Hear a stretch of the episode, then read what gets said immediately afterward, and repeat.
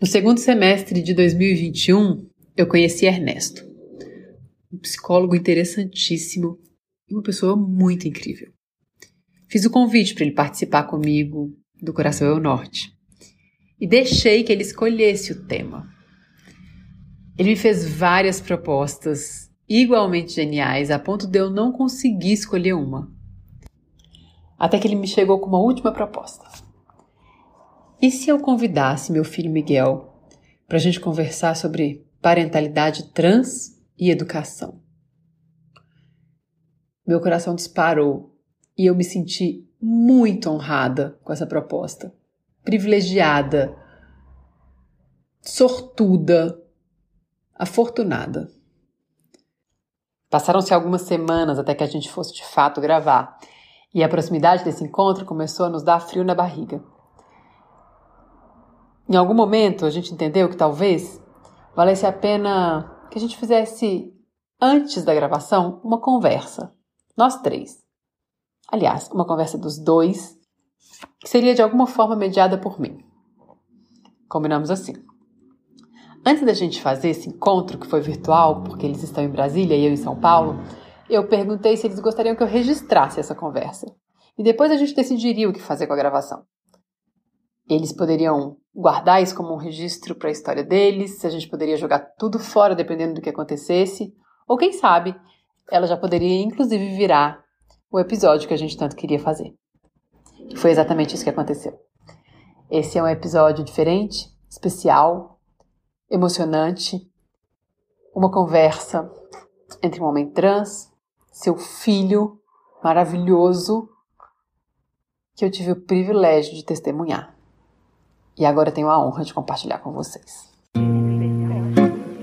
O ser humano é pura contradição e a vida é cheia de dobras. Eu sou Júlia Branco, cantora e compositora. E eu sou Michele Gonçalves, psicoterapeuta, atriz e fundadora da Leve. Pega seu cafezinho e vem tentar existir amorosamente neste mundo com a gente. Aqui, o coração é o norte. Então, primeiro de novo, obrigada, bem-vindos que bom que a gente está aqui junto nesse papo. E eu queria, na verdade, acho que um jeito. Fiquei pensando assim, nossa, como que a gente vai fazer esse, essa conversa, né? E eu fiquei pensando que talvez o caminho mais. que fez mais sentido para mim foi. Eu queria ouvir a história de vocês. e querendo que vocês me contassem, assim. Que é uma história que começa com o Ernesto, na verdade, né? Começa antes de Miguel. E, e aí essa conversa acho que vai desencadear coisas para o nosso papo, assim. Então, me conta, Ernesto, sua história.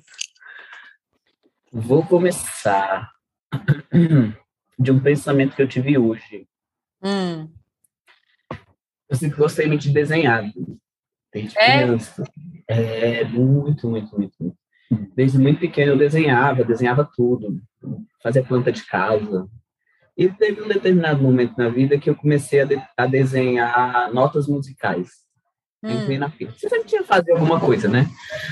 É, e aí eu desenhava notas musicais. Final da infância, início da adolescência, passei muito tempo nisso, né?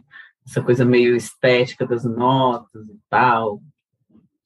E aí, recentemente eu fiz um, uma luminária para o Miguel. O Miguel é músico, não sei se. Você falou para mim. Falei. Falou. E aí eu tive que desenhar as notas. Hum. E pela primeira vez eu me preocupei com a. não só com a estética, porque eu fazia uns desenhos lá que, tipo, velho, essa nota não existe. Só... e aí eu falei, bom, que nota é essa? Será que eu posso fazer isso? Fui atrás dele, pedi os materiais e tal, pedi uma música, né? Fiz Sim. uma música lá. E aí eu fiquei Sim. depois pensando hoje que eu tive que fazer uma nota musical numa, numa situação específica, no atendimento com a criança. E aí eu fiquei pensando se se o Miguel ser o músico que ele é hoje, que ele é um músico incrível. É? é muito... Você toca o quê, Miguel? Eu toco violão, ah. estudo mais o violão, mas toco um pouco de percussão também, um pouquinho de cavaco, arrisco umas coisas, flauta também, um pouquinho dou uma soprada, tiro um som. Você, fiquei curiosa para te ouvir. É. ele é um instrumentista. Mas ele também transcreve as músicas, ele escuta e e coloca na partitura. Então eu fiquei nessa pira de será que há, há, há 30 anos atrás uhum. esse, esse movimento de, de desenhar, de fazer as notas, já não era o Miguel. Eu fiquei Super. nessa pira. Assim. Cara, uhum. será que já não era o Miguel? Porque nunca fui da música, assim. Mas aquela estética da, das notas me encanta, assim. E aí hoje eu vejo, eu vejo o Miguel às vezes, de vez em quando, mais no computador, né? Que agora não é assim. É, Mas ele chama a gente, ou, mostra o computador, olha essa partitura, olha que coisa incrível essa partitura. Oh, vê se não é bonito. E eu fico. É. Aí, né, na cabeça dele ele tá vendo uma coisa que eu não tô vendo. Uhum, uhum. Então eu fiquei nessa pira. Ou assim, não também, depende. Ou não, né? Depende do ponto de vista. Mas eu fiquei pensando uhum. nisso se quando você fala, ah, primeiro, né, primeiro vem o Ernesto. Sim, será que vem mesmo, né? Será que é isso? Será que já estava é lá, né? Total, Aí, total. Depois ainda tem a transição, que é o Ernesto com o Miguel já com 18 anos. Então é muito é muito louco isso. De... Miguel nasceu em 99, eu transicionei em 2018. Em 2018 eu tive que ir no cartório mudar o, o a certidão de nascimento dele. Uhum, uhum. E foi um caos, porque eles não conseguiram, nunca ninguém tinha feito isso. Uhum. É de hum. dois, né, colocar, mudar uma certidão de 99. Então, Caramba. é como se retroagisse no tempo. Sei. E na certidão dele não tem nada, dizendo nada, assim. São dois pais. Uhum. Uhum. Filiação, filiação, assim. Tiveram que mudar o sistema, fechou o cartório, eu fiquei lá, porque tiveram que mexer no sistema. Sei. Profundo. Profundo, né? É, então, muito. E essa, essa ideia de mexer no sistema tem uma camada é, alegórica aí também, que é você está falando do sistema lá, o computador daquele cartório, mas quando você faz isso para e enfrenta o fato de que aquele sistema não dava conta disso, você está falando de um sistema maior, né? Desse mexer esse sistema assim, de um jeito muito mais profundo e amplo, assim. Muito incrível isso. Mas então me conta, me conta um pouco da sua história antes, então, antes talvez do Ernesto, assim. Como é que o Ernesto chegou? Eu quero ouvir também. Quando eu iniciei o processo de transição, quando eu me dei conta que talvez eu fosse um homem trans, foi muito desorganizador, foi bem desorganizador. Assim, eu estava doente, pedi encaminhamento da minha psicóloga para internação psiquiátrica, cheguei nesse nível assim. Tipo, eu falei, não, isso não é possível. Não isso, eu nem conheço isso, nunca vi um, uma pessoa trans, um homem trans dessa idade, assim, eu tinha quase 40. Ah, é? Que idade você tem? 40, vou fazer 44. Uhum, uhum. E aí eu fiquei, nossa, não, tá errado isso. Só que eu já tinha passado por, um, por vários processos, assim, né, de, de muito adoecimento psíquico. Na adolescência, eu não, por muito tempo, eu não me reconhecia no espelho. Fui, fui psiquiatra, psiquiatra deu um diagnóstico de disforia generalizada. Então, eu, e isso me trazia muito sofrimento. Eu comecei a desenvolver um sintoma de psicótico, eu diria, de acreditar que eu tinha vindo de outro planeta. Se eu me olhava no espelho e não me via, logo eu não era daqui. Mas na minha cabeça nunca passava que era uma pessoa trans. Uhum, uhum. E aí nesse processo foi acontecendo assim, e quando eu quando eu comecei a tipo, tá, vamos lá, vou assumir esse lugar de pessoa trans, não conhecia nenhuma pessoa trans, não era uma, um repertório que eu tinha. Uhum, uhum. Então eu falei, não, vamos lá, vamos olhar para isso com calma. Porque a sensação que eu tive nesse período, e eu falei isso para minha psicóloga, é que eu cheguei no. Eu tinha muitas tentativas de suicídio recorrentes, assim. Hum. Quando eu cheguei nesse momento, a sensação que eu tinha é que eu cheguei num precipício. Ou eu ficava e morria, porque as ideações suicidas estavam voltando, ou eu pulava e vivia. Uhum. Uma contradição, assim. Sei. E aí eu pulei. Falei, vamos lá. Vamos olhar para isso e ver como é que isso é. E aí foi, e aí tudo foi fazendo muito sentido para mim, assim. É como aquele filme é, O Sexto Sentido, hum. que no final o cara tá morto. Uhum, spoiler uhum. mesmo. Ah, tudo bem, gente. Um filme de, sei lá, de 1900 e alguma coisa. Né? e aí. É, e aí fiquei, fiquei desse jeito, assim, quando chega no final do filme que a gente fala, ah, nossa, agora eu entendi isso, isso, uhum. isso, isso. Então, quando eu assumi a transição, eu passei a tipo, ah, agora eu entendi isso, isso, isso, isso. Uhum, uhum, uhum. Mas o que, que tem isso com o Miguel, assim, né? Acho que o Miguel também, quando o Miguel surgiu na minha vida, antes da transição, ainda num, numa vivência feminina, eu não queria ser mãe. Nunca quis ser mãe. Hum. Eu nem sei se ele sabe disso. Já, você já me falou isso, ah. já. Com certeza. E aí foi muito difícil para mim, assim, né? Tipo, eu não gostava da maternidade, mas eu gostava do Miguel. Uhum, então, uhum. dissociar essas duas coisas foi um exercício, assim. Meio paradoxo, assim, né? E ele veio de um relacionamento estável? Um namoro de jovens. Jovens, eu tinha dois meses. tinha dois meses de namoro e era, eu estava na igreja evangélica. Hum. E o pai dele também. E aí foi horrível, porque quando você engravida na igreja é aquele caos. Sim. Então, assim, uma série de violências. Aí eu ouvia muito, ah, é uma criança que vai criar outra criança. Ouvi muito muita Sei. desqualificação. Que idade você tinha? 20. E, e aí foi, para mim foi muito difícil, assim, o Miguel, assim, enquanto mãe. Ele foi crescendo, acho que ele nunca me chamou de mãe. Acho que ele sabia disso em algum lugar. Não há é? em algum lugar para além, né? É, eu peguei esse costume, mas talvez tenha um pouco disso também, né? De alguma forma saber, assim, forma, sei lá, ancestral. Também. É. Eu acredito muito no mistério, no invisível. Ah, eu também. Super. Coisa que a gente não consegue quantificar, né? Botar no papel ali, no, é. lápis, no, no cálculo. É, na lógica, né? É, pois é. Mas aí. Aí então, e aí tem uma coisa que eu acho que é uma das coisas mais delicadas de dizer. Eu acho que eu já disse isso pro Miguel. Que eu criei, eu criei a ideação suicida. Então eu criei o Miguel para não ter mãe mesmo. Ah, sim, isso já me deu Porque quando eu engravidei, que ele nasceu, eu falei, bom, agora não sou só eu, tem uma pessoa aqui, eu preciso criar essa pessoa. Eu vou fazer o máximo, o melhor que eu puder fazer. E quando esse menino tiver minimamente constituído, final da infância ali, eu volto com as minhas ideações suicidas. Entendi. É um plano, tudo bem, muito, muito bem calculado, tudo bem muito articulado. então eu acho que eu era muito rígido com o Miguel, assim. Em termos éticos, em termos, sabe, ensinar muito o que é certo, o que é errado. Criação mesmo. A né? criação dele valorizar o que ele sente, dele respeitar as pessoas, sabe assim, tipo. Uhum não tenho tempo, assim. Eu preciso hum. criar, deixar o menino minimamente saudável para esse mundo, porque eu vou morrer.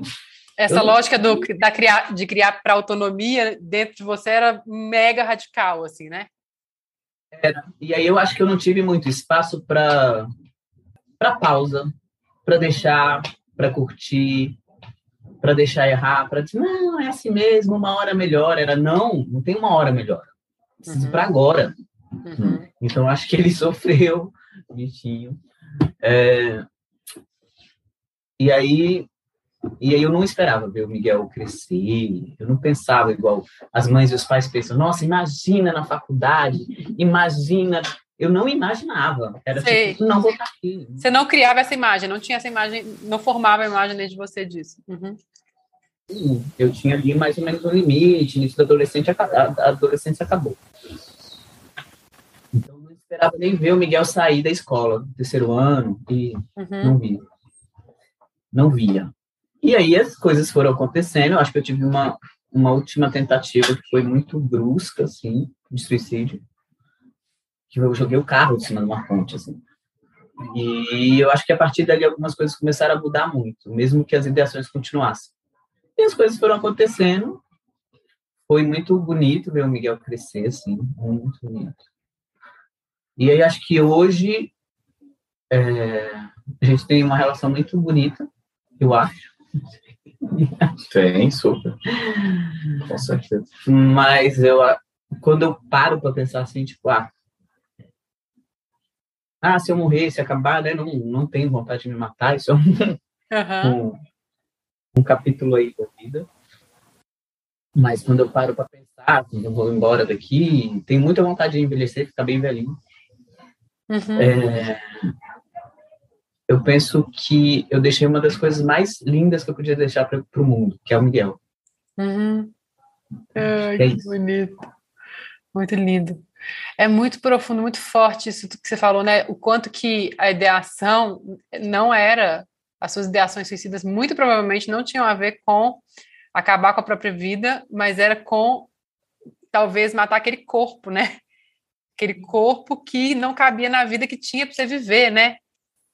É muito poderoso, assim, entender, né? Assim, é, para mim, tipo, eu, eu já atendi algumas pessoas trans, particularmente tenho uma amiga, assim, e, e, uma pessoa que eu atendi que é uma mulher trans, que conta as histórias dela e tal, mas é, essa sua história, assim, eu acho que ela tem, que é isso, assim, ela tem uma força alegórica quase, eu acho, para a gente compreender o que, que significa essa experiência, porque é, eu, eu, eu não acredito muito em empatia como algo que pode de fato acontecer, sabe? Eu acho que a, a empatia ela está no campo das utopias, assim, que é alguma coisa que a gente persegue para que a vida para todo mundo seja melhor, mas ela é inatingível, assim, porque na prática essa ideia de me colocar no lugar do outro não cabe muito, porque é assim, se eu fosse o outro, eu, fazia, eu faria exatamente o que o outro faz, não é? Ah, eu no seu lugar faria isso, eu tenho, eu só, eu, é só busca, né? É só tentativa, assim, o melhor que a gente pode fazer no campo da empatia é tentar, é fazer essa busca por falar, cara, deixa eu só imaginar que se fosse assim, se fosse...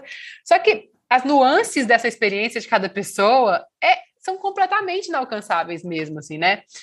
É, então, eu acho que para muitas pessoas é muito difícil criar imagem ou fazer uma representação interna do que, que significa a, a transgeneridade mesmo, né? Assim, o que, que é isso? O que, que acontece com uma pessoa? O que acontece dentro de uma pessoa que faz com que ela não reconheça esse corpo, com que ela não, não caiba no mundo vivendo nesse corpo, assim, né? E, e essa sua narrativa. Agora, para mim, eu acho que nunca eu consegui me aproximar tanto do que, do que é que deve ser essa experiência como com essa narrativa sua, sabe? Porque ela tem uma força alegórica mesmo, isso é muito forte, entender assim, cara, precisa matar esse corpo aqui, não, não cabe nessa vida, assim, sabe? É muito, muito poderoso, assim, que bom, né? Que bom que, que você é, sobreviveu, né? Assim, é, uma história de muita vitória, né? Entendi. E aí teve o Miguel, teve todo esse processo, e esse namoro que você tinha acabou? Como foi? Não, a gente casou. Hum. Aí a gente casou, o Miguel tem fotos, inclusive, do casamento, o Miguel já tinha nascido. Tava com cinco meses, eu acho. E a gente casou na igreja e tal. E aí a gente ficou cinco anos casados. Assim. Uhum. Mas é um cara muito tranquilo, assim, um cara muito legal. A gente tem uma relação bem tranquila hoje. Uhum. E, inclusive, eu tive que mudar a certidão de casamento, né? Uhum. Teve isso também.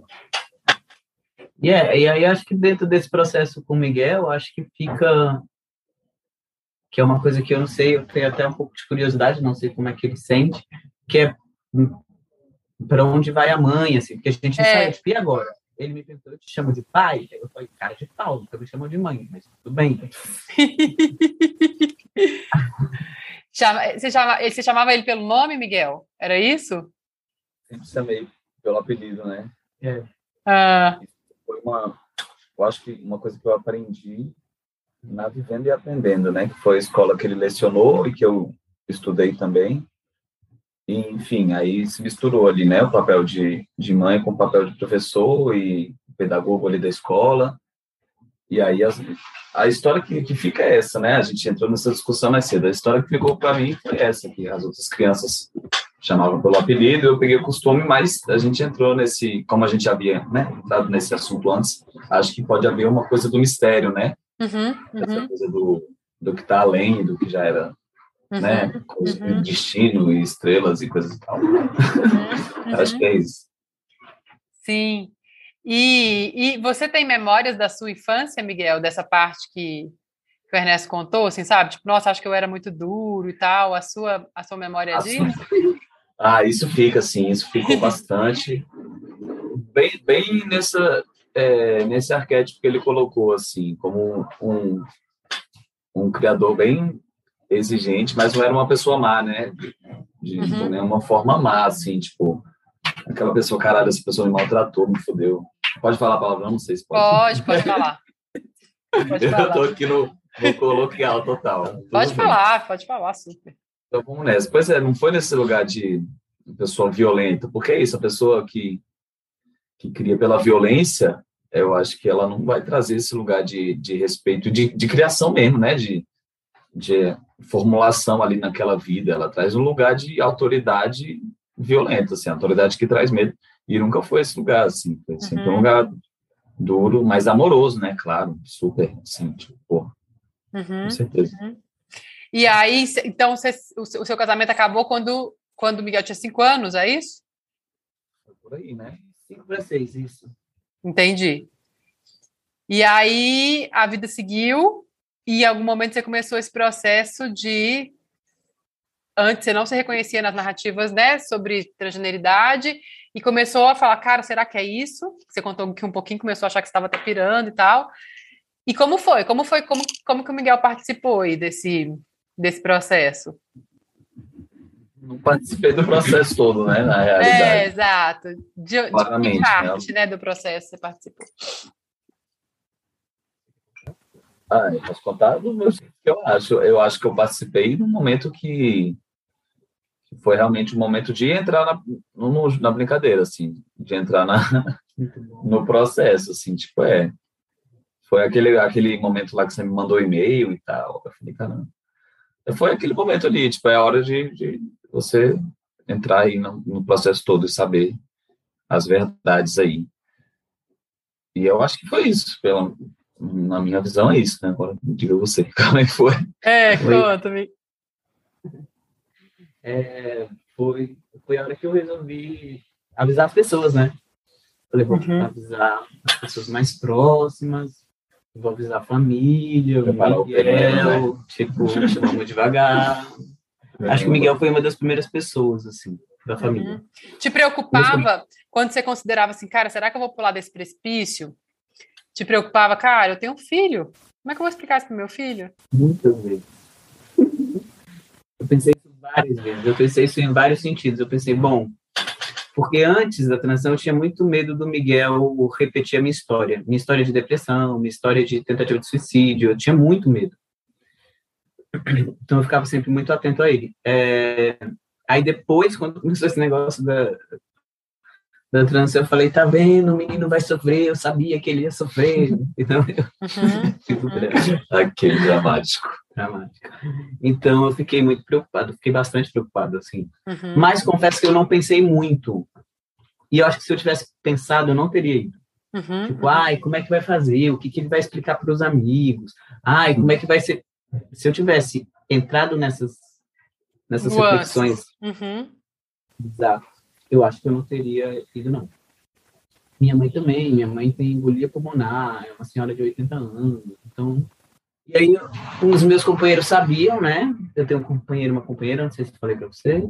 Você já me falou, mas aqui, para as pessoas que talvez escutem essa conversa, não. Você já tinha? Você já tinha? Conta. Ah, então, olha só, então vamos, vamos fazer uma voltinha ali. Você então foi casado, cinco anos, com o pai do Miguel. E aí acabou. E aí como é que foi? Como é que chegou nesse trisal aí? Passou? O que, que aconteceu nesse meio do caminho? dá para a gente ficar aqui sentar num, num boteco e tomar uma cerveja. Mas essa é a parte da fofoca, que é uma parte muito boa que a gente quer saber. Tanta coisa, gente. Foi uma vida praticamente, né? Uma, uma criação ali mesmo, uma, uma criança que, que ficou adulto, né? Falando de mim, assim né? Tipo, desde o, o, o, o, divórcio até o momento da transição foi, nossa, foi tanta coisa. Não é não? Muitos casamentos, né? Muitos casamentos a gente até morou separado, né? Ou foi morar com, com colegas e tal. Foi muitos casamentos, sim, muitas coisas, muitas casas. Conte aí. Conte aí tudo aí. Tipo, menina, eu te conto. Tanta coisa. Se eu te conto, você não acredita. Ai, meu Deus. Aí eu terminei com o pai do Miguel e comecei um relacionamento com um professor da escola e a gente foi morar junto. Que o Miguel gostava muito, até hoje vocês. Ah, sim, a gente é amigo até hoje. Vocês gostam muito. Sim. Que é um querido também. Pablo é um querido. E aí é isso. Os meus atuais companheiros dizem que eu coleciono ex. Ah, eu, eu sou desse time. Sou desse time total. Eu, eu... tudo amigo. Tem, e vira tudo amigo. Depois eu fico mega amiga. Amiga, amiga dos ex, amiga das sogras, ex-sogras, assim, são todas amigas que vêm ficar na minha casa, sabe assim? Isso, sou bem desses. E aí eu comecei uma relação com com uma moça, assim. Então era. Já tinha relação... tido alguma relação homossexual antes? Já. Uhum. Já assim, é, pontual, mais ficante. Sei. Antes do Miguel nascer, já não?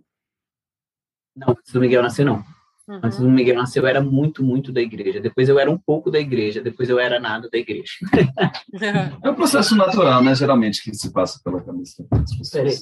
Mas o caminho aí... contrário também acontece, Miguel. Eu conheço gente que era vivia a vida livremente e depois vai para a igreja. É na nada da igreja, era um pouco da igreja, depois entra muito na igreja. O contrário também acontece. Mas acontecem dos dois, dos dois lados, né? De duas vias. Aí, bom, assim, eu tô falando das relações mais, Sim. mais centrais, assim, porque eu tive claro. Teve uma época que eu fugi com circo. Ai, aí... é impagável essa história. Eu não acredito, porque eu era tão pequeno que não vem na Você memória. Tipo, é, eu nem sabia. Eu tava, sei lá, na casa do pai, na casa da avó. no Rio de Janeiro. No Rio de Janeiro, lá com a família, a pessoa fugindo com um palhaço. Com... Mas sempre flertando muito com a não monogamia. Eu não sabia que existia esse termo. Eu uhum. não conhecia isso. Uhum. Mas para mim não fazia sentido amar uma pessoa só. Nunca fez. Uhum. Mesmo eu não tendo nenhum repertório. Uhum. E aí, sempre que as pessoas falavam, ah, encontrar o amor da sua vida, eu falava, gente, encontrar o amor da vida da gente deve ser muito triste, porque é tipo The End, né? Acabou, você não ama mais ninguém. Acabou, porque eu não quero o amor do... Eu fugia do amor da minha Total. Eu, eu, eu, eu tenho uma relação que eu chamo de libertária, fazer um parênteses aqui, já que a gente está falando as fofocas, que é, não é exatamente um relacionamento aberto, porque, porque, porque não é muito meu espírito, assim, mas é assim essa questão da relação extraconjugal não é um crime, assim, a gente entende que essas coisas, o amor, a, a, paixão pode acontecer, o tesão, coisas podem acontecer, e a gente e isso não é um crime. A gente pode entender como lidar com isso, não necessariamente precisa nem contar, dependendo do que for, porque precisa voltar inteiro, entendeu? Assim, volta inteiro para a relação e é isso, assim. É, acaba que, assim, pelo menos da minha parte, acontece muito pouco. Aconteceu, sei lá, duas vezes em 12 anos de casamento, assim, mas é um lugar que é muito bom de estar, que a gente, eu me sinto muito livre. Muito livre, muito livre. Inclusive para estar numa relação com uma pessoa só, sabe? Pois é, e aí eu sempre desse flerte. Aí fui, comecei a, a, a... Aí depois teve isso, aí comecei a namorar, que foi um namoro de cinco anos também, com uma, com uma outra moça, essa já era outra, e a gente foi morar junto, e tinha uma, uma relação não, não monogâmica, eu ficava com algumas poucas pessoas, ela ficava com, com mais pessoas que eu, inclusive, era mais era, era bem tranquilo, foi bem tranquilo, mas era uma relação que foi muito turbulenta, assim. Acho que de todas é a única ex que eu não que eu não Sei. consegui colecionar. a única ex que eu não tenho contato, porque foi muito difícil. O final. É... O final foi bem no. A né? E aí foi nesse momento que eu tava com ela e falei, olha. Eu assisti o filme da Laerte, Laerte, o filme, né? uhum, né? Uhum.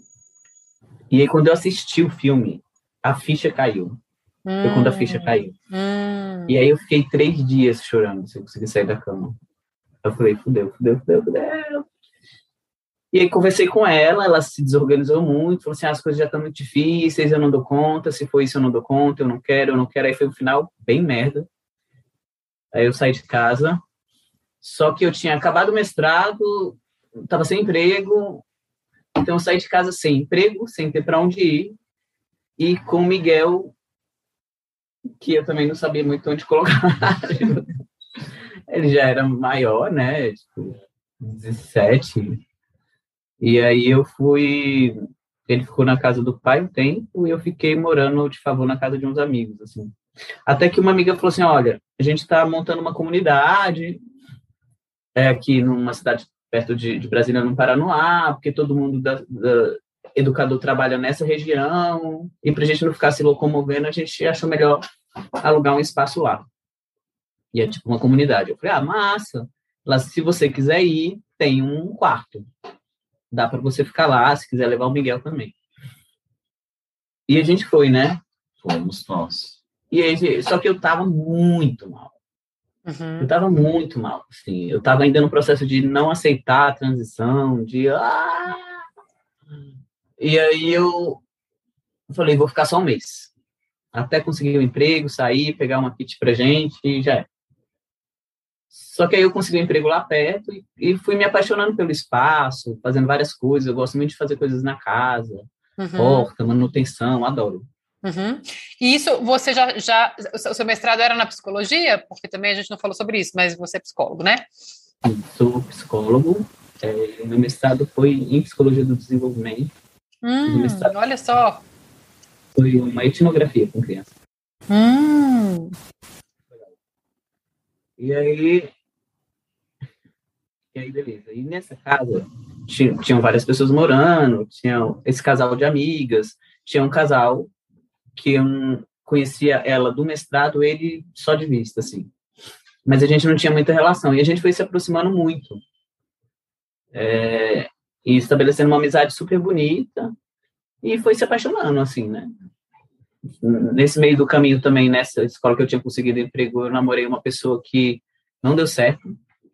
Foi dois meses de namoro e eu muito mal, com o processo de transição a gente terminou, hoje a gente é muito amigo, assim, é tipo família.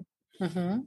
É, mas, e aí eu terminei com ela e comecei, e, e, essa, essa amiga que morava lá, começou a me acolher, né, eu fiquei muito mal, achei que era trans e ninguém ia me querer, não sei o que, uhum. olha, eu tenho uhum. muito interesse em você e tal. E a gente começou nisso, eu falei, ué, mas e, e fulano? Ah, ele sabe. Hum. Ah, Aí eu fiquei com ela uma semana, depois a gente foi conversando os três, comecei a ficar com ele. Eu achei que não ia durar um mês. Eu falei assim: ah, isso é fetiche de casal. Uhum. Já entendi. Uhum. Já entendi. Uhum. e eu fui me deparando com um, um casal muito. Eu, eu, eu acho que eu me apaixonei primeiro pela relação deles, assim, do que por eles hum. individualmente. É uma relação muito bonita. E aí eles foram, eles falaram, não, você não é fetiche. A gente é um trisal, agora a gente nem é mais casal. A gente é um trisal e avisou para a família. Eles foram Natal em família. A família dele e a família dela juntos, eles resolveram avisar. Eles estavam namorando uma terceira pessoa no Natal. Pensa. todo mundo aqui. Você nem sabe o que você faz com a informação, né? É, nossa. Me passa o frango. É. passa a uva passa. Não é? Arroz, uva passa. E aí, e a gente está juntos há quase cinco anos. E é uma relação super bonita e tal. Então, essa relação, ela, ela coincide com o momento da transição. Exato. Que foi muito importante para mim. Foram, sei lá, dois anjos, assim, segurando. Eu imagino que isso deve ter sido muito importante mesmo, uma força absurda, porque das experiências que eu tenho com as pessoas que eu convivo, né, com as pessoas trans que eu convivo, esse medo de, cara, não vai dar isso que você falou, ninguém vai mais vai me querer, né, assim, eu vou virar uma aberração, ou quem é que vai topar, quando as pessoas souberem, elas, elas vão se interessar por mim, quando elas souberem, elas vão me deixar, esse medo do abandono, assim, é um fantasmão, né, assim, para muitas pessoas trans, né? Eu vivi muito pouco isso, eu vivi meses disso. E dois meses no máximo disso. Assim, tipo, nossa, as pessoas não vão mais. Ninguém vai me querer, eu sou uma aberração. Depois passou. Uhum, uhum. E, e aí foi isso, assim. Eu, eu passei situações do tipo. ter uns, uns surtos, assim, de pegar todas as roupas femininas do guarda-roupa, todas as calcinhas e jogar para fora, assim, aos prantos. Uhum. E aí vi que a minha companheira ia juntar tudo sem falar nada. Saí. O meu companheiro, que é o Leandro, pegou, tipo, quatro cuecas dele e falou: Toma, era o que eu tinha no guarda-roupa, assim. E aí me deu uma camiseta, me deu uma coisa, e no, depois eu fui comprando roupas que eram do meu tamanho, que ele é um pouco maior que eu. É, mas, mas foram bem importantes, assim. E aí eu falei para eles, eu falei, olha, eu vou falar com o Miguel, que vou mandar um e-mail pro Miguel. Uhum. Eu não tenho condição. Eu só chorava, assim, nessa época eu só chorava. Uhum. Falei, eu não tenho condição de, de conversar com ele, assim, né? De dizer cara a cara, então, uhum. meu filho. Uhum. não tinha condição. E aí eu mandei o e-mail. Mas, falei, Miguel, você morava com eles, né? Nessa época? Sim, né? Uhum. lá na cidade, Sim, ele estava na mesma casa no, no, dia. Eu só falei para ele, ó, oh, vou te mandar um e-mail tal hora. E aí mandei o e-mail e me, me tranquei no quarto. E aí uhum. e o Leandro ficaram ficaram à disposição, assim, para acolher uhum. em caso que eu... E aí eles contam que o Miguel saiu, que eles ficaram esperando, né? Escutaram só ele tocar violão, um tempão.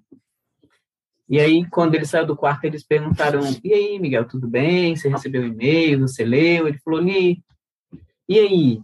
E disse que a primeira frase que ele falou foi: As pessoas são bonitas, né? Olha isso. Morri. Tô chocada. Não tive, né, muitas questões, assim, tipo, ah, meu filho, não tive nenhuma questão grave, assim. Teve uma dificuldade da minha família, mas nada demais. Minha mãe é muito evangélica. E quando eu mandei e-mail para ela, ela, ela leu falou, falou que já sabia. Aí eu perguntei, eu falei, mas você já sabia como? Eu mudei muito fisicamente? Ela falou, não, eu já sabia desde criança. Nossa. Por quê? Não Então, assim, eu achei curioso isso. Uhum, é... uhum. Mas achei bem bonito. Depois conversei com o Miguel, foi quando ele me perguntou se, se tinha que chamar de pai. A primeira, na primeira conversa de vocês, foi, Miguel, como foi? Como foi quando você recebeu esse e-mail? O que, que passou na sua cabeça? Conta. Eu recebi, a pessoa até arrumou postura. É, quando eu recebi o e-mail, ah, foi. É isso, foi chocante, mas muita coisa tem sentido também, né? Uhum. As tristezas e, enfim, até o, o, estilo, né, que vinha mudando de uns anos até aquele momento, o estilo do, do cabelo, da roupa e tudo e tal. Aí foi isso, no primeiro momento, né, foi aquela coisa, caramba, novidade, assim, o, chega um plot twist da história, né? Sim, super. Um pouco assustador, né? Tudo que é muito novo, desconhecido, tipo, assusta, né? Aquele momento do enredo que também, de certa forma, meio assustador, assim, né? Pensar na mudança brusca e tal. Mas foi isso, né? Foi num ambiente muito, pô, esse, esse processo todo de comunicação se deu num ambiente muito favorável, né? Pessoas legais e... O entorno, né? O, o contexto que vocês estavam, assim, transformou tudo, trouxe uma camada de suavidade, talvez que muitas pessoas que transicionam não encontram, né? Sim, né? Pois é. Não é um contexto violento, né? Muito pelo contrário. E você já, nessa, nisso, você já sabia que, que existia um trisal assim? Não, não. No trisal? Não. Acho que não, não sei. Eu acho que não. Como sabia? É. E teve a comunicação do trisal também. Mas assim, entre uma comunicação, ah, tipo, estou num trisal e uma comunicação, tipo, sou uma pessoa trans, realmente a gente escuta mais a outra parte, né? A segunda parte. Sei. Aí depois da notícia eu falei, ah, o trisal legal, pô, massa, tudo bem. São, né, assim, relevâncias, assim, das é. coisas. Uhum, uhum, uhum. Não que não seja relevante o trisal, lógico, né? Mas assim, são barcos. É, mas eu acho que o trisal, o Miguel não se surpreenderia tanto. Ele já é. tinha me visto em umas relações não monogâmicas, sabia que. Entendi. É. Uhum, uhum. Era mais apresentar, né? Ó, oh, isso daqui agora minha relação é essa, né? Como apresentou as outras, assim, só que numa outra conformação e menos, tipo, precisa anunciar uma, uma mudança, alguma coisa aqui muito diferente, ou alguma coisa que você não espera, né? É, e, e você teve medos, Miguel? Tipo, nessa hora que você falou assustador, te passou também, igual eu perguntei, né, para Ernesto, tipo, né, você ficou pensando, cara, como que eu vou falar isso pro meu filho? O que, que ele vai sentir? Teve, tiveram uns fantasmas, assim, coisas. Eu acho que tiveram alguns medos, sim, claro, né? Medos pela, enfim, pela vivência no geral, né? pensamento social das pessoas, a violência que rola também. Uhum. Mas pois eu acho que também eu acho que também tem muito da influência, né? Imagina, vamos colocar num cenário, num outro cenário, se a gente vivesse, sei lá, tipo, com vó e vô, seu pai e sua mãe, e aí você no meio da transição, a gente está, né, você transicionando, e no ambiente que a gente está, as pessoas estão, enfim, com, com, pensamentos preconceituosos e uhum. coisas, tipo, difamando, né, falando besteira, assim, gente, uhum. gente preconceituosa que fala água. Imagina, no meio desse processo, a gente escutando esse tipo de, de discurso, talvez fosse muito mais apreciador, com certeza, principalmente para você, eu imagino. Mas é isso, o ambiente, né, o ambiente nos molda, né? Mas tem uma coisa que é assim, né? Quando a gente pensou em ter essa conversa, a gente ficou lá, eu e o Ernesto, imaginando que vários temas a gente poderia. É, até que ele teve essa ideia e falou: cara, vamos chamar o Michael, vamos falar sobre é, parentalidade trans e educação, assim. E eu tô aqui assim, cara, porque a narrativa começou com. Quer dizer, começou com essa coisa linda das notas musicais e tal. É, e depois veio para o Eu Fui Muito Duro, né? O Miguel foi criado de uma forma muito dura. Mas tem alguma coisa aí que nesse percurso, até chegar a esse ponto, é que é doido, assim. Hoje mesmo estava falando com uma amiga, que você até conhece, Ernesto Dani Moraes que eu acho que tem algumas coisas, e a gente também já falou dessa camada misteriosa aqui, que eu acredito profundamente, e eu imagino que você, como psicólogo, também acredita, que a gente tem recursos internos para lidar com a realidade, só que às vezes eles ficam difíceis de acessar. E eu acho que o nosso trabalho, né, esse trabalho terapêutico, o trabalho de um psicólogo, muitas vezes é ajudar as pessoas a acessarem os recursos que ela tem para lidar com as adversidades, com as, com as questões que aparecem e tudo mais. Mas de um jeito meio misterioso, eu acho que tem algumas pessoas que elas têm mais acesso meio de natureza a esses recursos, sabe? Que elas parece que elas conseguem fazer um manejo meio por elas próprias, de falar, cara, calma. Como que é o melhor jeito que eu escolho para olhar para essa situação para que isso não seja tão duro para mim, assim, sabe? Porque quando eu pergunto agora, né, para o Miguel assim, como foi receber isso? Você fala, não, foi assustador e tal, mas quando ele sai, a primeira frase que ele fala é: as pessoas são bonitas, por mais que aquilo estivesse mexendo. Tem alguma coisa aí que eu acho, tem uma parte que eu acho que é nesse campo misterioso mesmo, né, assim, que é sei lá, onde é que essa pessoa começa, né? A gente não sabe muito. E que repertório é esse que talvez hum, começa onde, né? Começa quando tá na barriga da mãe, começa quando, assim, sabe? Começa quando esse repertório que vai se formando, que vai dando esses recursos, deixando esses recursos mais acessíveis, assim. Mas é óbvio que existe componentes que são um contexto social, todos os sistemas em que a gente faz parte, assim, né, que vão é, deixando as coisas piores ou melhores para gente, vão, porque vão contando narrativas para gente sobre o que, que é certo, o que, que é errado, o que, é bom, o que, que é ruim, a gente vai absorvendo isso e vai criando os nossos medos e o nosso jeito de ver a vida e tudo mais. Mas existe esse micro também, assim, que é esse sistema familiar, né, que é essa relação com que é um pouco essa criação, essa educação mesmo, assim, sabe? Essa, essa conversa assim que, que, que ajuda a essa pessoa crescer, se tornar um jovem de 18 anos com essa lente que consegue ter medo e ao mesmo tempo praticamente consegue ver beleza, assim, sabe? E consegue hoje ter essa relação e tá aqui conversando desse jeito com a gente, assim. Né, assim, o que, que vocês, da experiência de vocês, assim, ao que, que vocês atribuem? Eu tô aqui tentando entender, assim, nossa, por onde? Porque passou por muitos lugares. Para mim é isso, não é uma coisa só, né? São muitas camadas que vão formando esse Miguel aqui. Mas o que, que, foram os acertos, assim, sabe, dessa, dessa relação antes disso? Tem três coisas que eu fiquei pensando enquanto você falava, que é que quando eu pensei, bom, preciso criar um filho que vai ficar nesse mundo, foi amorosidade, coerência e invenção. Eu invenção, amo essa palavra. Também. Invenção no sentido que ele inventasse os próprios caminhos, os próprios processos, que ele não precisasse balizar o tempo todo pelo que dizem que é certo. Ah, eu falo isso, a vida é uma invenção. É, Para mim, é tipo, entendimento da vida como invenção é um caminho mesmo, assim. Coerência e amorosidade. É que ele falou, né, que era muito duro, mas tinha amorosidade. Uhum. Então, acho que tem essas três coisas. Quando o Miguel estava terminando o terceiro ano, ele falou assim: Ah, eu não quero fazer vestibular. E eu falei para ele a vida inteira: eu falei, meu filho, o importante é você ser feliz, é você fazer o que você gosta, essa coisa que dizem que tem que fazer não tá certo. E aí, quando ele virou para mim e falou assim: Eu não quero fazer o vestibular, eu quero viver da minha arte. Aí eu respirei e lembrei, coerência, né? Uhum. Coerência, vai lá, boa sorte, otário.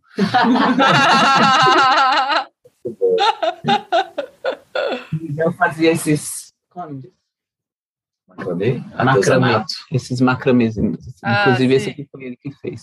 Uhum. Essa, até hoje. Tá. Porra. Essa, esse colar, inclusive, tem uma história muito curiosa. Esse macramê foi ele que fez.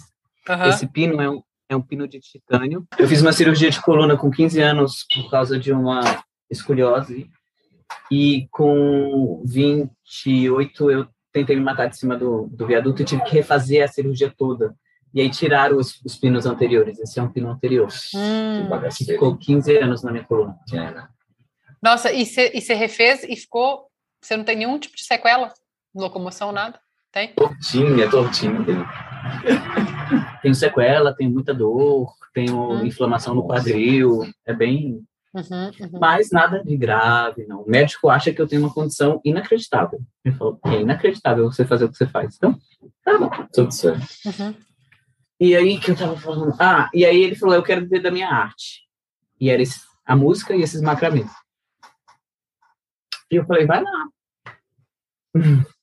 então ele ia terminar o terceiro ano, ia para uma uma trance, né, um festival de música eletrônica. E de lá ele ia, sabe-se lá para onde. Só que ele tinha 17, 16 para 17. Por aí. Né? Eu era bem jovem. E eu falei, vai conversei com, com o pai dele, o pai dele sempre me respeitou muito, falou, ah, se você acha que é de boa, então eu vou, eu concordo. O avô dele, por parte de pai, de pai um. biológico, pai um, pai um. de pai um, pela cronologia, pai um pela cronologia, ah.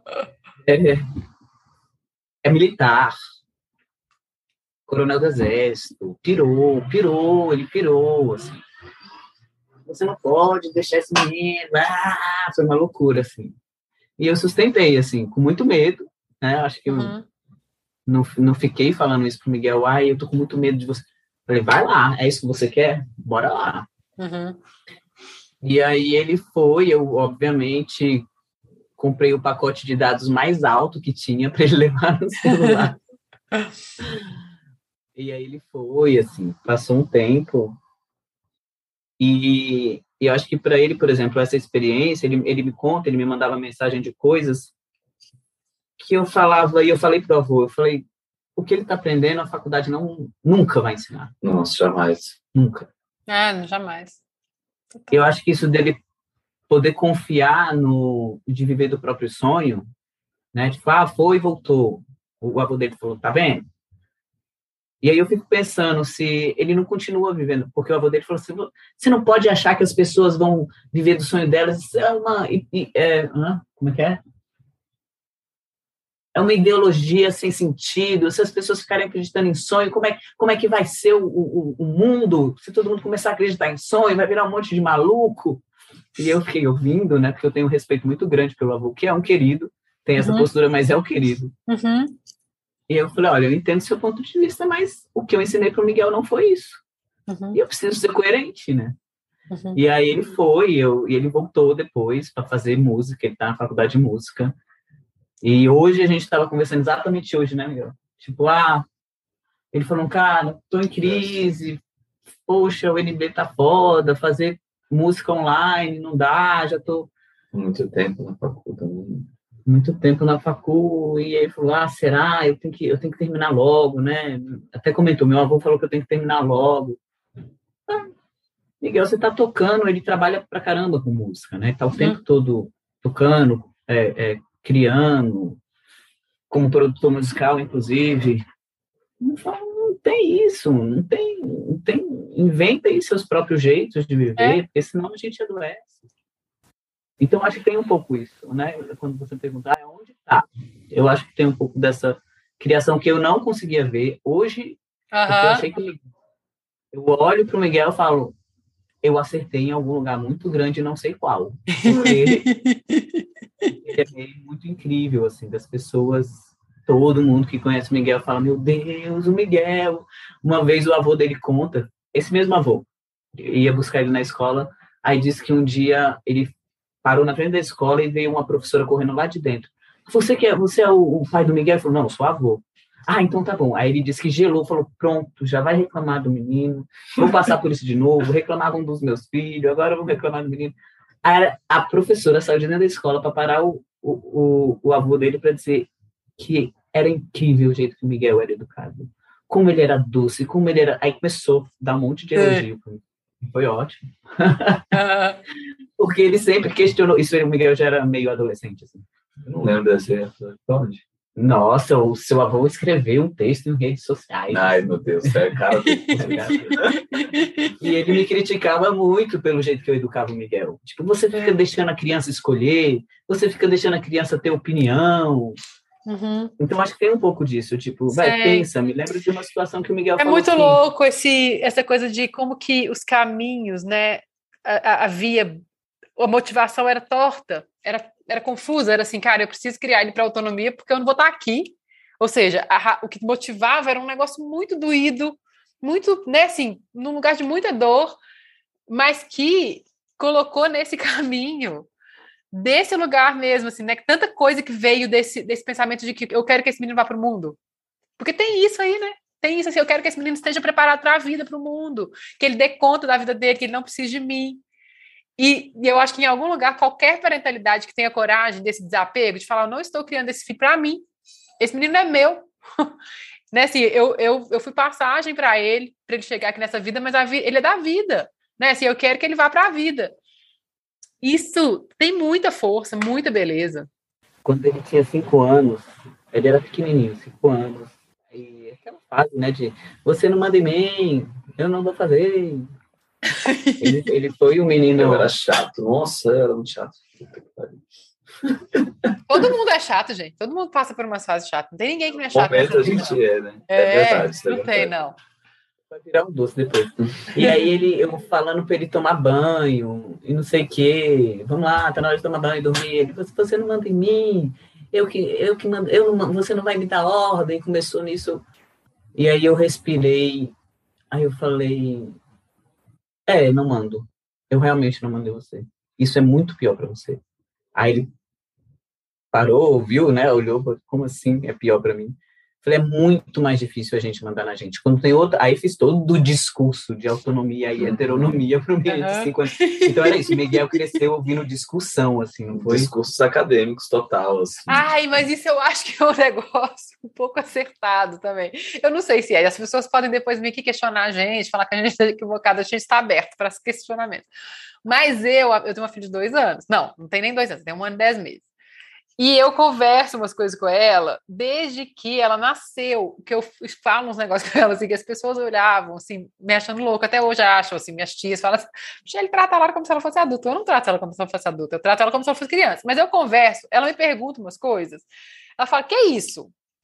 Se ela pergunta uma coisa, sei lá, ela pega uma agenda, fala, que isso? Aí eu falo, ah, isso aqui, filha, é uma agenda, a agenda sabe o que é? É um negócio que a gente inventou, pega um caderno e coloca as datas, porque a gente precisa, ó, mamãe tem que fazer um monte de coisa, então é importante organizar. Eu dou uma explicação que é alguma coisa que ela não dá conta de alcançar inteira, mas que em algum lugar é a explicação mais fácil que eu consigo dar para ela e que eu confie que ela alcançou algo daquilo, assim. E não importa, eu não quero que ela saiba, que depois ela sabe explicar o que é uma agenda. Mas é uma confiança no que. Num... Eu tenho uma, uma, uma coisa na minha, na minha parentalidade, assim, que é verdade. Então, eu não minto para ela, sabe? Então, tipo, ah, ah, ah, tipo, se eu vou passear e ela fala, mamãe vai trabalhar, eu falo, não, mamãe vai passear agora, entendeu? Assim, eu, eu, eu mesmo que isso gere algum nível de estresse e tudo mais, eu escolhi falar como que a gente pode construir isso, mesmo que tenha dor, aí acolhe a dor, mas em cima da verdade, assim, sabe? De não ter que ficar falando pequenas mentirinhas, ah, não tem, não, isso não pode, isso aqui acabou. Falo, não, não acabou. Tem, mas agora não pode mais comer. Sabe, assim, vamos conversar, tá frustrado, tá frustrado, vamos, pode chorar, tô aqui, dá colo, chora, sabe? Então, eu acho que esse lugar de que tem essas conversas todas, que talvez parece que a, que a criança não alcança, tem alguma coisa que chega, né? Olha, chegou. Porque nessa situação que eu falei, é muito mais fácil alguém mandar em você do que você mandar em você, por isso, por isso, por isso. né? Quando você, e você não vai. E aí eu sabia, né? Eu estava ali na educação para, para o fim. Tipo, você não vai ter ninguém mandando em você. Ou você aprende a mandar em você, ou você não vai conseguir nada. Então era muito duro. Tipo, aprende a mandar em você agora. Pensa, pensa se faz sentido. E, só que eu era duro. Pensa se faz sentido ir dormir sem tomar banho. Porque é você que vai ter que resolver isso pro resto da sua vida. Sei. Não era? Pô, era. Oh, meu Deus! era desse Bom, jeito assim. Eu acho que eu vou com um pouquinho mais de doçura.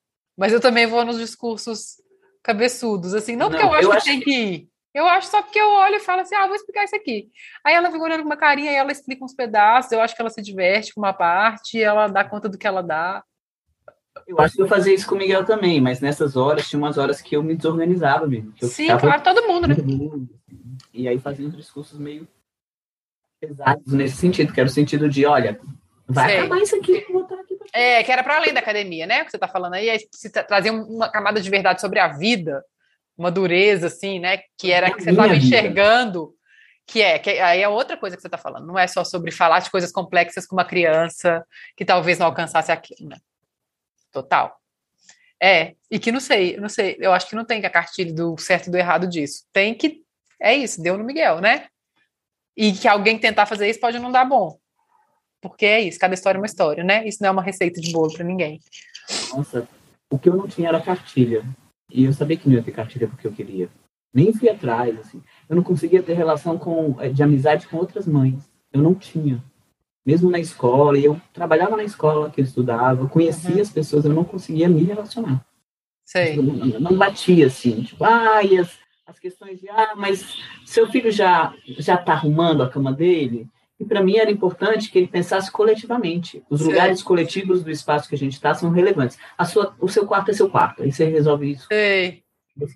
Então era tudo muito diferente, assim. Sei. Uhum. Então me lembro disso, assim. E você, Miguel, você consegue atribuir assim a, esse, essa forma com que você lidou e lida, né? Assim, com tudo com a vida, mas também com a transição, é, alguma coisa na sua história, assim, olhando para trás? Na verdade, eu acho que eu parto do ponto de que a gente é o que veio antes, né? A gente é o que a gente foi, entre aspas. Nossa história, do nosso lugar, do nossa, da nossa família, do nosso, né? Da nossa parentalidade, né? É o que faz a gente total, assim, né?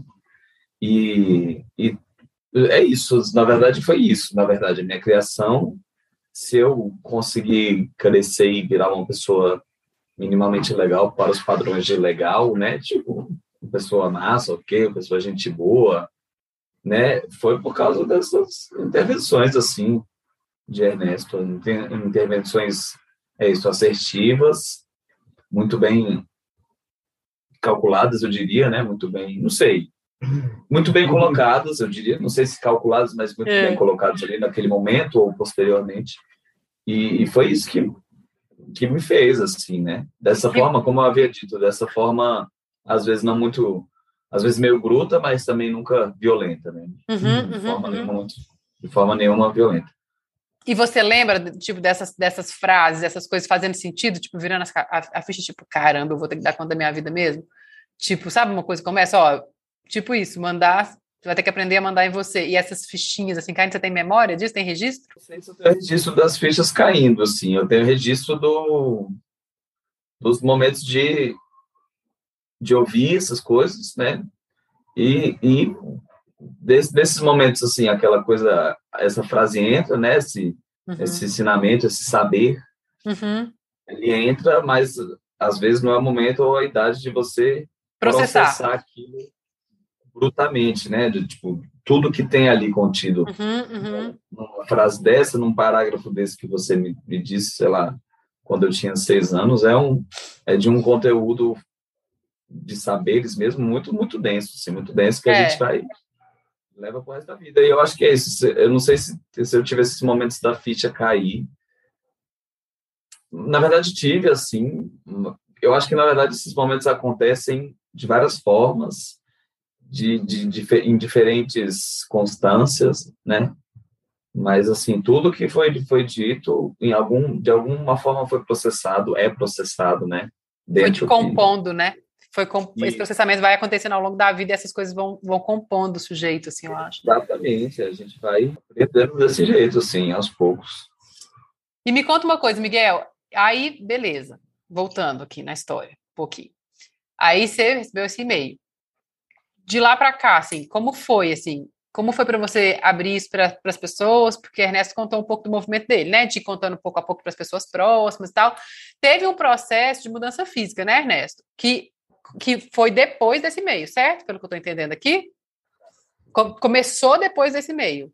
Aí teve uma decisão e depois veio o processo de mudança física, né?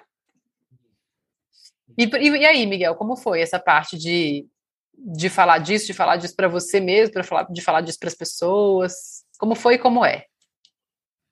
foi como é. é depende da, das pessoas, né? São, porque a gente lida uhum. com muitas pessoas em muitos lugares, assim.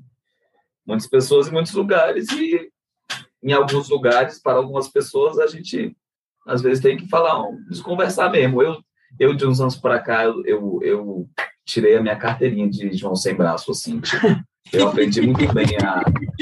Muito bem, às vezes eu estou entendendo tudo ali, estou sacando tudo, mas às vezes eu só boto um sorrisinho meu, cara de besta, e falo, ah, é isso aí, ah, beleza. Sacou? Aprendi muito bem a fazer isso, não só pelo Ernesto, né, lógico, mas na vida a gente a gente tem que ter essa malandragem de, de saber se comunicar e se calar também, às vezes é uhum. se comunicar, dependendo da situação, né? Super é. É, pois é. E, e eu acho que é isso, na verdade, para os amigos queridos eu super conto, conto empolgado, porque é um é uma família que não se vê assim, né? Realmente é uma parada muito atípica e que é interessante contar para as pessoas que eu fico tipo, caralho, o que, que essa pessoa vai achar, né? O que, que essa pessoa, como é que como será essa conversa? E tem as pessoas que eu a, a, não conto, às vezes até conto outra coisa, ah, sei lá, falo qualquer outra coisa ali que caiba, porque por vários motivos, assim. Um, porque as pessoas são plurais, né? Então, existem pessoas ruins, existem pessoas que não são ruins, mas não tem nenhuma referência sobre transgeneridade ou sobre qualquer coisa que diverge das cartilhas e das, dos, das padrões, né? Do que está sistematizado. E, e, e, é isso, assim, a gente vai aprendendo a se comunicar mesmo, eu acho que sobre, sobre tudo na vida, não só sobre. Muito bom isso. Delicadas. No seu íntimo, então, aí na sua intimidade, você com você, você acha, você, você falou, conta empolgado, de algum jeito você entende isso como uma interessante, tem orgulho dessa história, é isso? Ah, sim, sim, é, de algum jeito, para algumas pessoas. Na verdade, eu, eu acho muito, uma história muito bonita, né? Como você gente... com você, tem, você consegue ver essa beleza, e aí você escolhe com quem compartilhar essa história desse ponto de vista da beleza. Escolhe com quem, sim, a gente escolhe com quem compartilhar, sabendo, conhecendo com quem que a gente está falando, né? Assim, é o que eu ia dizer é, a, eu acho que essa coisa de se comunicar, não só para coisas delicadas ou diferentes, assim, mas em, em, todos os lugares da vida a gente tem que saber como se comunicar com um determinado tipo de pessoa, entendeu? Nossa. A gente está falando com uma criança, a gente está se comunicando com uma criança. Se a gente está falando com uma pessoa idosa que foi conservadora, sei lá, e que viveu não sei o que, não sei o que lá, a gente vai falar de uma forma, vai Perfeito. abordar certos temas. E Nossa. quando a gente está falando com amigos, com pessoas na rua, às vezes no samba, lá no pagode, a galera doidona, beba, chega para trocar ideia, a gente tem que saber se comunicar nesses contextos todos, assim. É. Porque se a gente não sabe se comunicar, vira o caos. O caos vem da falta de comunicação. Uhum. Nossa, isso é muito, muito, muito sábio, porque é isso mesmo. Às vezes, às vezes a gente fica nesse lugar de ah, não, eu sou desse jeito, esse aqui é meu jeito. E eu vou falar com todo mundo desse meu jeito. Eu tô é um lugar tão, é uma egotrip tão grande, né? Eu achar isso, é, porque eu não, é, é, eu acho que eu, eu, eu acho que eu tô indo para um diálogo olhando só para mim. Eu não estou levando em consideração Exato. esse interlocutor, essa pessoa que está na minha frente, que tem características e que é isso, para cada pessoa, é, é, a gente aprende nessas coisas que a gente aprende tão ruins, assim. É, tipo, trate as pessoas como você gostaria de ser tratado. Não, não, não. Você quer ser uma pessoa legal, você trata as pessoas como elas gostariam de ser tratadas. Porque você é você. O que vai fazer bem para você não vai fazer bem para as outras pessoas, né? Assim, e esse lugar da comunicação é essa. Quem é essa pessoa? É. Sim. Como essa comunicação vai ser boa para. Como com esse encontro nosso aqui pode ser bom. É, isso é muito lindo, muito poderoso, assim, muito sábio mesmo, incrível. Maravilhoso. E só uma, uma, uma, coisa também que fiquei curiosa. Quando você recebeu o e-mail, é, você já tinha contato, porque é muito diferente, né? Se isso tivesse acontecido 20 anos atrás. Você tem quantos anos hoje? Eu tenho 22, às vezes 30. ele tem uma alma de velho. A alma de velho dele tem essa parte de esquecer quantos anos tem. Não, mas agora, esses dias eu tenho pensado bastante. É 22 mesmo, já já eu faço 23 em março. Esses dias eu tenho que dia? Eu tenho lembrado de TV agora. 30. Dia 30 de março. 30 de março. Uhum. Ariano. Eu também sou ariana. Ah, aí, a gente está aí para provar que os arianos tem arianofobia, né? As pessoas, eu tenho umas pessoas que fazem terapia comigo que falam: meu pai, minha mãe são arianos, não dá. E eu falo, amor, eu sou ariana. Calma que você está me agredindo. Total.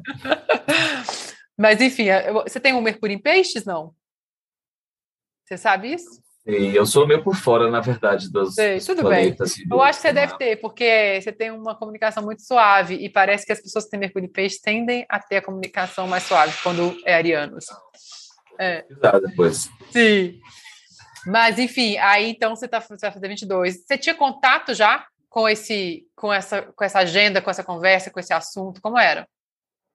Sempre tive. Ernesto sempre me, me colocou aí nas, nas rédeas da, da diversidade, mas da não diversidade. da transgeneridade. Né? Ah, é. Não, especificamente não. É. Mas aí uma coisa se soma outra, né? A gente já vem ali de um... O caminho estava aberto para a diversidade já, e aí foi só se aprofundar num aspecto dela, assim, né? Pois é, a gente já vem ali de, de, de uma bagagem de entender a, a pluralidade, né? Sempre, porra, cresci nesse ambiente, entre aspas, né? De militância, inclusive. É, de militância demais, Ernesto. Inclusive, amigos hoje que eu vejo no samba, que eu toco muito na rua, né? Toco muito em rodas de samba, de pagode uhum. e tal. E, enfim, muitos das, dos amigos que eu, que eu que eu, que eu vejo hoje nos sambas e tudo e tal, o Ernesto me apresentou, assim, já dos movimentos sociais que a gente fazia lá no MPL, uma galera que eu conheci que era brother do Ernesto, e hoje eu estou encontrando... Movimento Passe Livre. É, achar que é MBL. Ah, sim, Movimento Passe MPL, né? E, e estou reencontrando essas pessoas agora de outro lugar, assim, né? Hum. Na, na rua, enfim, tocando, sendo músico, Sei, né? entendi. Então também é isso, né? Tinha uma trajetória já aí que tinha tinha esse debate, que tinha uma bandeira, né? Assim, uma bandeira não só no sentido, eu acho, você está falando que tem uma bandeira da militância mesmo, né, Ernesto? Mas eu acho que quando eu falo bandeira aqui, eu acho que tem coisas que a gente acredita muito, né, na vida, assim, sabe? Que essas crenças muito profundas e que muitas vezes passam e eu acho que das mais fortes, elas passam por um olhar coletivo, assim, que, que, é um, que, tem, que é um pouco cosmovisão mesmo, assim, né? Como que eu enxergo o mundo, qual é a minha visão de mundo e tal. Então, isso estava presente, né? Nessa, nessa história dessa criação também, assim, né? Que faz com que também esse jovem, jovem de 18 anos receba essa notícia e tenha repertório para lidar com isso, né? Um dia eu busquei o Miguel na escola, você tinha o quê? 13 anos? É, pré-adolescente. Pré-adolescente. Aí a gente foi almoçar, ele perguntei como é que foi, ele contou de uma de uma menina que estava sofrendo racismo, que um, umas pessoas faziam um corredor e ficavam rindo dela, dessa menina negra, era uma situação de violência racial mesmo. E que a escola chamou o pai desses, dessas, desses adolescentes que estavam é, fazendo bullying, esse nome é horrível, né? Uhum. Mas cometendo essa violência racial. E isso tudo, e aí eu fiquei ouvindo. Eu acho que esse dia eu fui muito duro com você também. Eu fiquei ouvindo, eu falei, o que, que você fez? Ele, ah, eu não fiz nada. Eu não, ninguém chamou você, ninguém chamou meu pai, pai número um. Então, tô de boas. E eu me lembro que eu dei um texto tão bizarro, tão bizarro, assim, tipo, de que ele era branco, de que ele era homem, de que ele tinha que ter se posicionado contra essa violência. Não lembra? não lembro. Isso eu não vou lembrar. Mas enfim. Das palavras eu não vou lembrar. Eu lembro da situação, né, cara? Não fez tanto tempo. Mas você lembra que foi um textão? Ou não? Lembro. Textão ou. Eu te falando. Ah, falando sim. Lembro, lembro super. Lembro até o restaurante que a gente estava. Lembro. Hum. É. Entendi. É isso. Tinha um então... convite já a olhar para essas questões, né? Mesmo que você não entendesse que isso passaria por você, né? É muito louco também, né? Dessa, desses lugares que a gente fala, como que essas coisas estavam sendo preparadas, né? De um jeito não consciente. É isso. Só o, o parênteses de, sim, tinha muitos princípios, assim, muita rigidez no, na ética, nessa coisa de olhar para as injustiças, de se posicionar contra as injustiças, de não ah, fingir que não é com você. Uhum, uhum. Eu me lembro de fato, ele falou, você acha que isso é suficiente? Você acha que está de parabéns você não ter feito, você não está lá? Você não fez nada. Eu fiquei bem bravo. Eu lembro. Mas tipo, ele tinha 13 anos, imagina, menino de 13 anos, numa escola, meu, mano, numa escola particular. É. Eu exigia muito do Miguel, uhum, uhum. eu acho. E essas coisas todas fazem sentido para você? Faziam e fazem, Miguel? Nessa época já, já, já fazia? Como era? Hoje em dia faz, né? Nessa época eu acho que ainda não fazia, porque, enfim, a gente é cabecinha, né? Na minha cabeça, nessa época, eu não tinha feito nada, mas só de, enfim, de não intervir, só de também rir da piada de um amigo que está é, cometendo uma violência racial já é participar e já é também ser racista, uhum, né? Uhum, de, uhum. De, de, certa forma, assim. É super. É, e, e, e, isso tudo integra a violência ali, mas a gente, quando tem 13 anos de idade, a gente não tem isso na cabeça, né? É. Quando se é branco, né? Lógico. Sim, mas quando você ouvia esses textões, assim, é, nessa, nessa altura, pouco a pouco você foi alcançando, você acha que desse jeito que a gente foi falando, né? Que essas coisas foram aos poucos, nessa época, sentidos começavam a ser feitos, assim, na sua cabeça? Isso se formando, sim, durante o tempo e tal. Hum, uhum. Junto com o crescimento pessoal também, né? De amadurecimento da vida. Com outros convívios também. Ah, né? sim, sim, com vários outros convívios, é. Uma pergunta, é, Miguel. É, a gente falou muito de, das coisas que fizeram com que você lidasse bem, né? com essa história toda e tal, e lide bem desse jeito tão bonito. Realmente, é muito é inspiradora a relação de vocês, a história de vocês é muito, nossa, maravilhoso. Essa conversa nossa é histórica, assim, sério. É... O que, que foi difícil, assim? Tem situações que você lembra, assim, momentos que você fala, putz, isso aqui foi perrengue que eu, que eu enfrentei, que passa um pouco por esse lugar, né? Desses lugares de preconceito e tal. Você teve essas vivências? É, uhum, sobre a sua relação. Ah, nossa, os climões da família, né? Porque família é foda. Ainda mais depois de, do, do, do, evento inominável aí, que aconteceu aí em 2018. Uhum. Tudo, enfim, que há esse, esse ideal violento e protofascista no Brasil cresceu. Uhum. E eu uhum. acho que isso também cresce dentro da gente, até como energia, né? Uhum. A gente é como se fosse um vírus mesmo, uma radiação que que é impregnada e a gente adoece também, de alguma forma, a gente adoece com, esse, com essa onda toda de violência aí.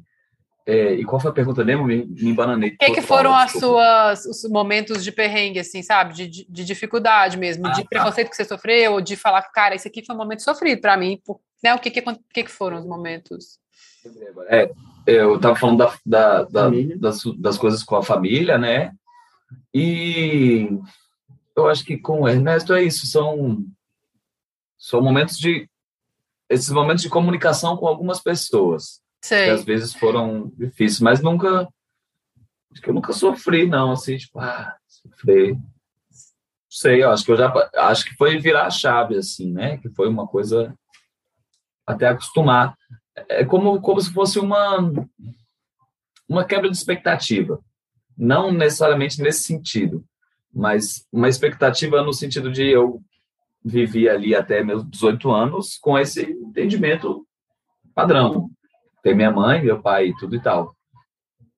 Mas aí, a partir disso, teve uma chave muito cabulosa que virou, que agora é um outro pai, agora, né? Uhum. Mudou a nomenclatura, agora, enfim, uhum. mudou tudo, mudou uhum. a relação. E eu acho que... Boa, fechei. E eu acho que foi essa coisa de girar a chave, assim. E você consegue, você consegue dimensionar, assim, putz, aí eu passei alguns meses, ou isso foi virando. Porque imagino mesmo, porque tem uma coisa que é, é até imagética, né? Tem uma imagem formada durante uma vida inteira dessa mãe, né? Essa figura que é um corpo feminino e tudo mais. E agora eu vou começar a me relacionar não só com é, não só com essa ideia de pai, mas com o corpo que também se transforma, né? E, eu, e me preparar para isso e tudo, é óbvio que existe um processo aí, né? Que não é porque você recebeu bem, saiu, tocou o violão, achou bonito, mas que, né? Claro, sim. Isso foi. É, você consegue é, reconhecer, tipo, marco, algum momento que você fala, nossa, quando eu dei por mim, aquilo já estava suave, estava natural, estava. Você, você, você consegue olhando para trás assim? Um marco é, é difícil, porque é difícil identificar esse marco, porque eu via o processo de transição de perto, assim. Né? Sei. O corpo se transformando, a voz. Então, não foi como se, sei lá, você conhece uma pessoa com seis anos de idade, e aí depois você reencontra essa pessoa com 15. Sei. E a voz já fica completamente diferente. Não foi assim, né? Foi como se eu tivesse visto essa pessoa de seis anos, acompanhei o, o crescimento até os 15, e aí a gente nem se toca, tipo, nossa, sua voz está diferente. Mas como a gente viu de perto, é. aí é difícil pontuar, assim, esse momento de... Sei. Mas quando parou eu... o estranhamento para você, assim? Porque tem um momento de estranhamento, imagino, né? Que é o que você está falando. É, tipo, uma quebra de expectativa, né? Foi eu parando. acho que foi parando. Uhum. É, foi parando. Talvez ainda role um estranhamento, mas muito no inconsciente, né? Tipo, pô, a imagem de mãe que, que tinha, né? Assim, não é uma coisa tipo que eu tenho que parar e pensar, ah, não, é, é ele, é Ernesto. Não, uma coisa que uhum. uhum. às vezes vem do inconsciente, né? Porque é. É, eu tive que virar uma chave muito doida, assim, uma chave que Você não teve essa relação com essa mãe, né? Porque a verdade é que você teve uma relação com uma mãe e agora você tem uma relação com um pai, né? É, exatamente.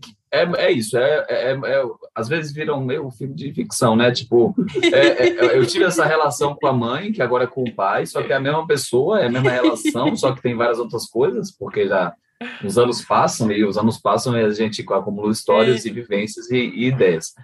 Mas eu acho que, que é essa coisa, assim, tipo, de foi virar uma chave. Eu tive que melhor. Nossa, tirei, me veio um insight muito legal aqui agora. Eu tive que criar uma chave para virar, assim. Não foi só virar Inventou. a chave, eu criei uma chave. Inventou. E inventei essa chave. Aprendi a, a, a moldei essa chave e tive que virar junto com você, né? Uhum.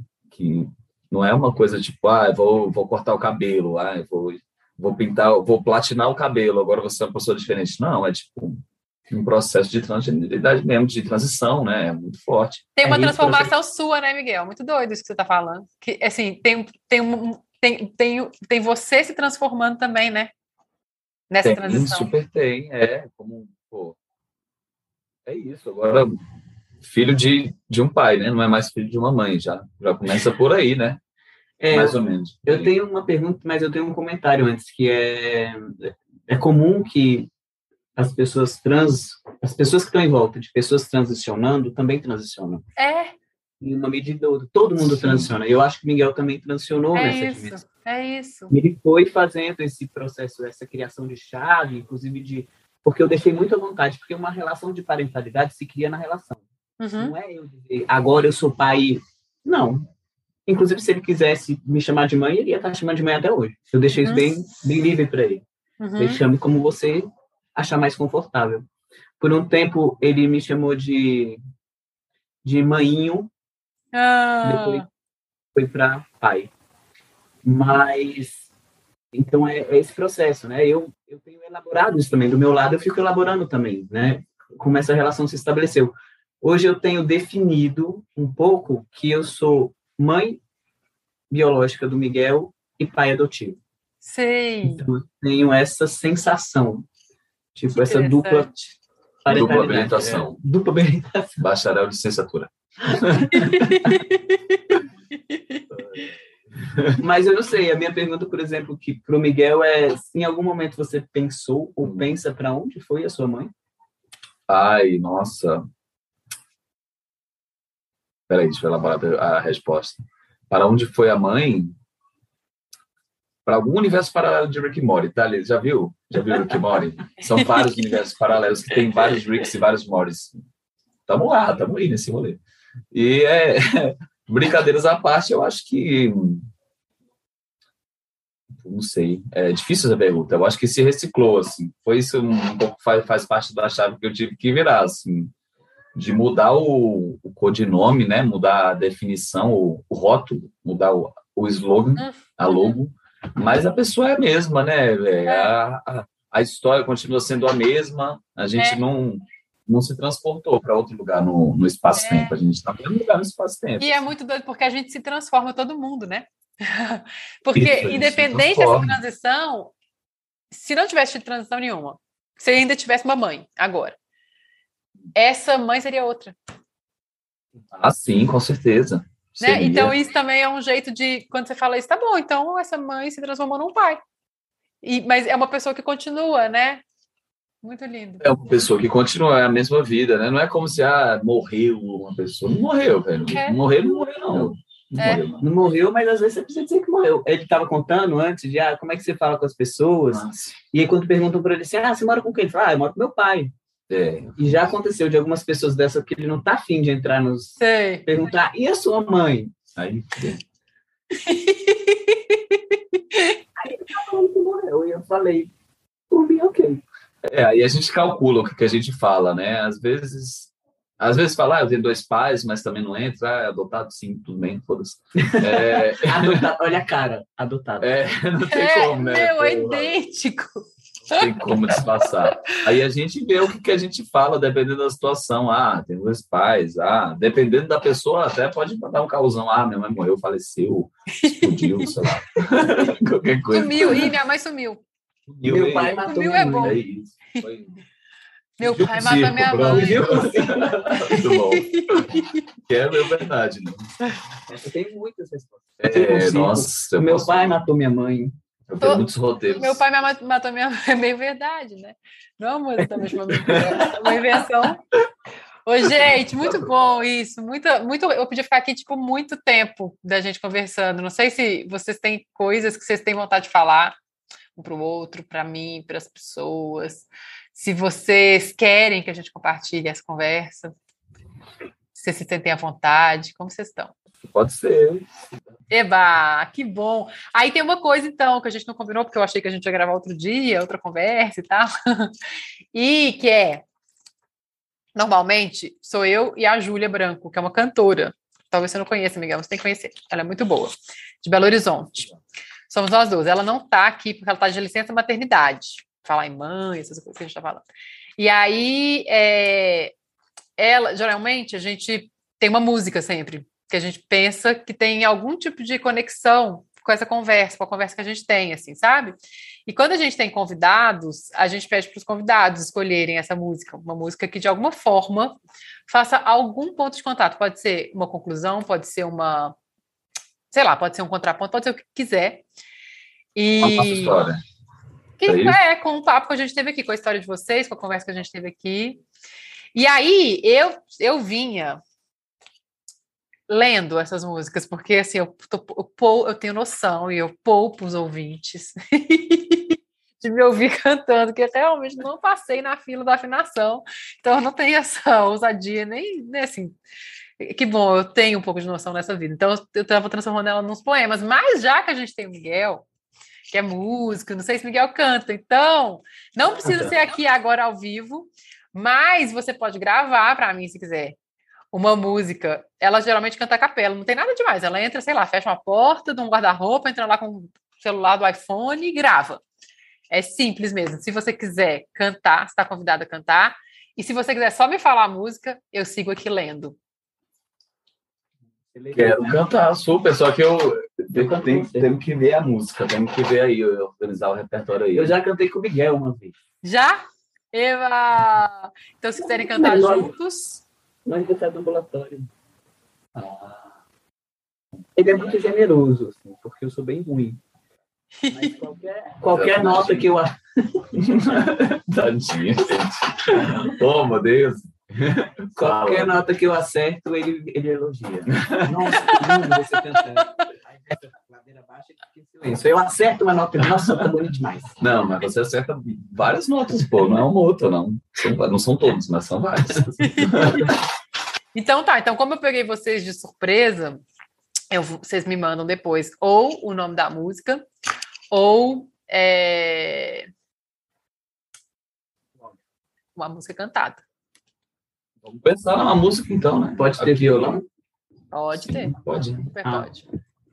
E aí, a gente pensa numa música aqui, ainda dentro da conversa, ou pensa depois? Vocês que sabem. Querem pensar agora? Querem, querem bater esse papo aí?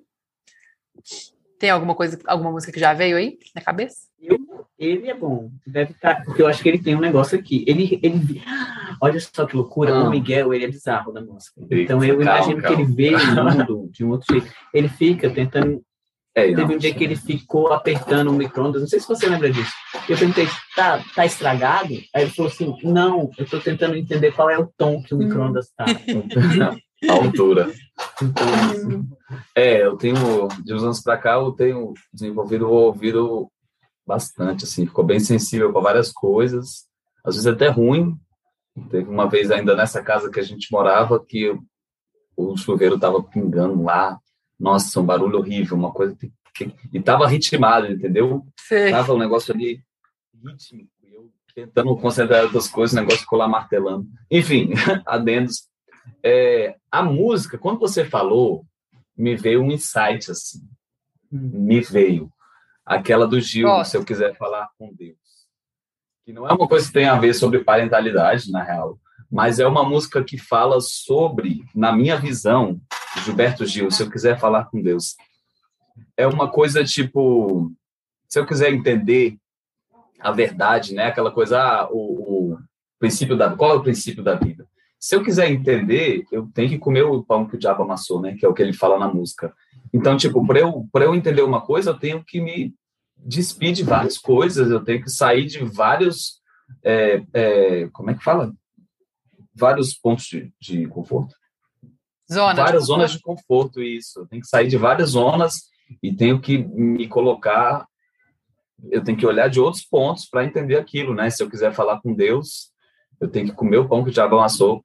Nossa, tem uma frase tão linda essa música. Se eu quiser falar com Deus, eu tenho que lamber o chão dos castelos suntuosos do meu sonho. Olha que coisa, entendeu? É uma coisa muito profunda, assim. A gente tem que ir profundo mesmo, assim, para a gente falar com Deus. Profundo. É, nosso profundo. E é isso, falar com Deus nessa música, para mim, é isso. É, é se entender, é falar é. com si, né? O que, que, é esse divino, curar... né? É, exatamente. A gente curar nossas questões, nossos fantasmas, entender a nossa criança magoada ali. Eu acho que isso tem, tem muito a ver, assim.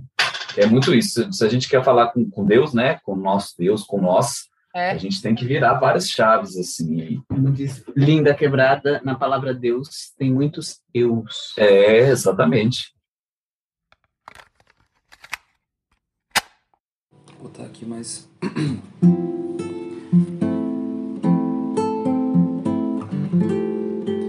Se eu quiser falar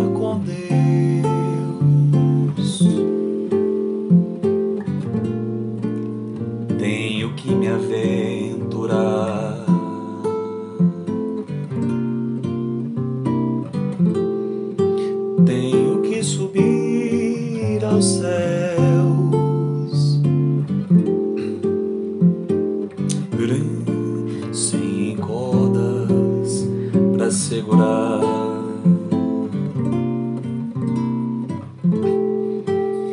Tenho que dizer adeus,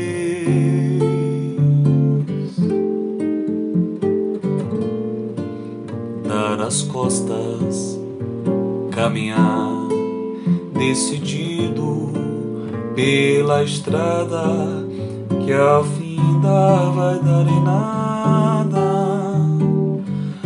nada, nada, nada, nada, nada, nada, nada, nada, nada, nada, nada, nada. Que eu pensa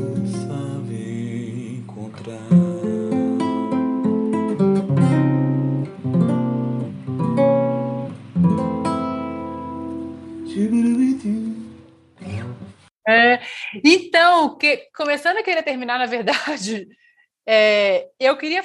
Eu fiquei pensando aqui agora, antes, antes vocês falarem da música, que eu não falei disso, né? Da Lin tá aí nesse lugar de tanta visibilidade agora. E quando o Miguel falou, eu fui acompanhando, eu fui vendo, né? Eu fui vendo essa imagem, aos poucos essa imagem nova, né?